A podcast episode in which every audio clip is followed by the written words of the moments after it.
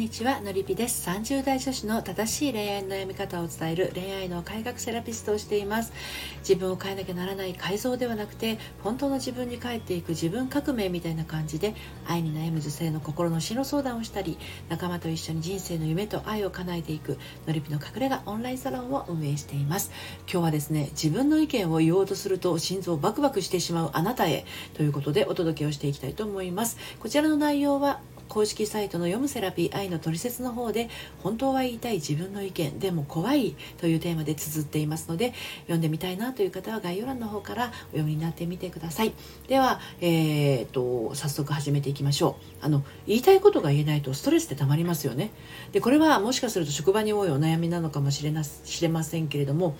意外や意外ですね。家庭環境家族関係でもねそういう人っているんですよ。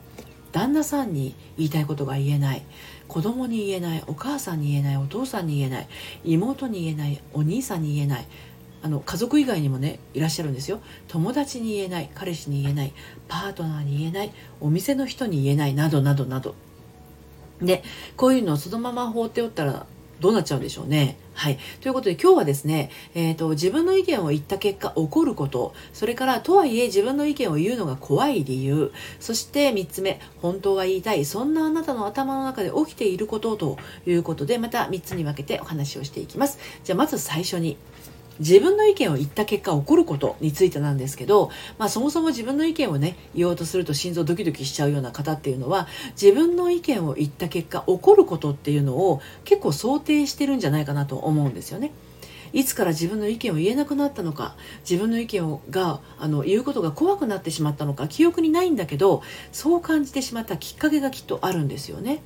あなたが自分の意見を言った時何か怖いことが起きたんでしょうか？それとも悲しい気持ちが湧いてしまったのでしょうか？ということなんですよ。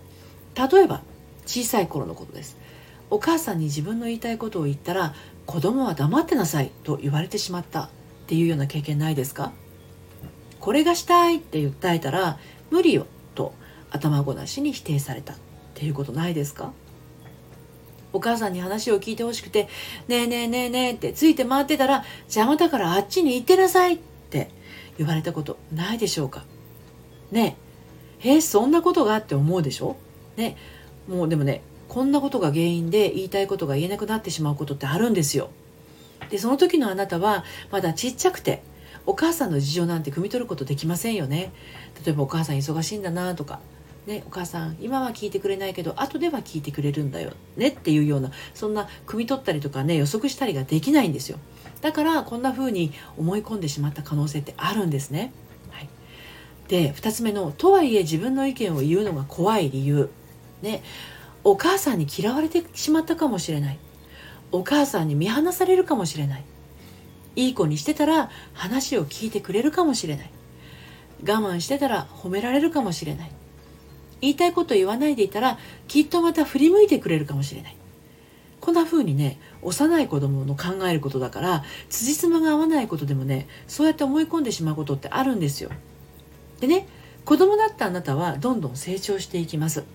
もう小さい頃の考え方とかそういう思考は持ってないんですね。成長してるからね。で興味のあることも学ぶことも知って知恵とか知識も増えてってます。でも小さい頃に馴染んだこの感覚は大人になったからといってすぐに切り替えられるものではないんですよ。なぜなら小さい頃のことって全ての経験値の基礎となっていますから歯磨きしたりとか自転車に乗ったりとかお箸を持ったりとか夜はお布団に入って眠ったりってそういう習慣の源なんですよね。だから言いたいことを言ったらダメっていう小さな我慢も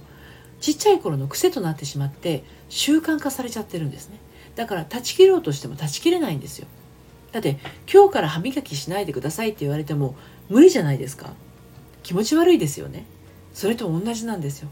そうやって言いたいことを言ったらダメの状態で育ってきてしまったから言いたいことを言うようにするするっていうのはめちゃくちゃ怖いし気持ち悪いんですよね。なのでそういう習慣になってしまっていることはその習慣になった元のところに気持ちを立ち返らせて感情を消化して癒していくことで本来の自分に帰っていくことができるんですね。まあ、のり塾ではそのセラピーセッション心理サポートをしてるんですね。はい、で本当は言いたいそんなあなたの頭の中で起きていることについて、えー、最後お話をしていきたいと思うんですけど本当は言いたいとなってきているあなたの頭の中で起きていることこれはですね本来の自分に帰りたがっている心の叫びなんです。例えば私だって私らしくありたいとか言いたいことが言えない毎日なんてもう飽き飽きとかこのまま言いたいことも言えずに一生が終わるなんて嫌。もっと自分らしく自然に生きていきたい。人から指図されたりとかね指示されたりとか人に同意してばかりの生き方はやめたい。自分の思ったことを自由に表現したっていいじゃないか。今まで押し込めてきた思いたちがあなたの内側からねどんどんどんと扉を叩いてここから出して私の好きにさして言いたいことを言わせてって訴えてるんですよね。だけどあなた本人は怖いんですよ。ダメダメダメダメ。言ったら終わるって。私の意見なんて誰も聞いてないし。怒られたり責められたりするのが関の山だよ。我慢してるのが一番楽じゃないって。また押し込めようとするんですよね。でその葛藤っていうのは本当に苦しいものだと思います。だって本当の本人は自分らしくありたいと思ってるからなんですね。はい。ということで今日は自分の意見を言おうとすると心臓をバクバクしてしまうあなたへということで本当は言いたい自分の意見でも怖いというテーマでお話をしてきました。いつから自分の意見を言えなくなったのか自分の意見を言うことが怖くなってしまったのかは記憶にないんだけどそう感じてしまったきっかけがあるんです。でも本当は言いたいとなってしまってるあなた今起きていること。それは本当の本来の自分へ帰りたがってる心の叫びなんですね。はい、私のやってるオンラインサロン正しい恋愛の悩み方のりびの隠れ家オンラインサロンでもですね心の仕組み心の在り方についてお伝えをしています。サロンにご興味ありましたらですね概要欄の方から遊びにいらしてください。あなたのことお待ちしております。はい。今日も最後までお聴きいただいてありがとうございました。それではまた。さようなら。